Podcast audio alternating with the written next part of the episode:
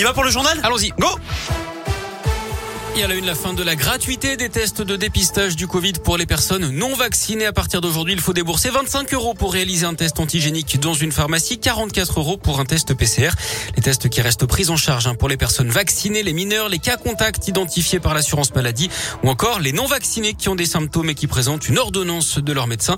Et puis c'est aussi une date importante hein, pour les soignants. Ils doivent désormais présenter un schéma vaccinal complet pour pouvoir exercer. Sinon, leur contrat est suspendu sans rémunération.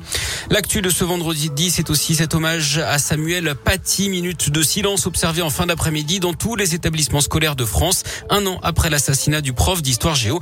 Il avait été tué en pleine rue et en plein jour à la sortie de son collège en région parisienne pour avoir montré en classe des caricatures de Mahomet dans un cours sur la liberté d'expression.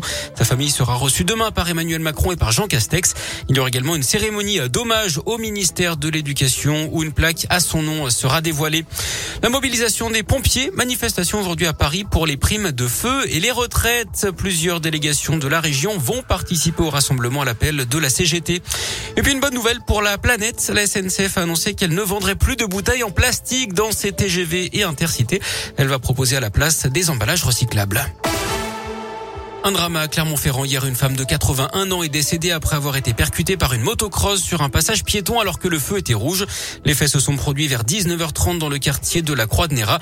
Une enquête est ouverte. Deux suspects sont recherchés. Le pilote et son passager. La moto, elle, a été retrouvée brûlée. Un appel à témoins va être lancé dans la journée. Une bonne nouvelle dans l'actu. L'adolescent disparu à Saint-Etienne a été retrouvé sain et sauf. Daryl, 14 ans, n'avait plus donné signe de vie depuis dimanche dernier. Il avait été vu dans le quartier de Tarentaise à Saint-Etienne. La police avait alors lancé un appel à témoins pour disparition inquiétante.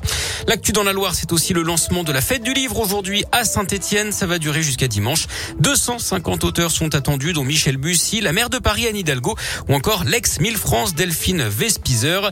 À noter pour cette 35e édition, le retour du public.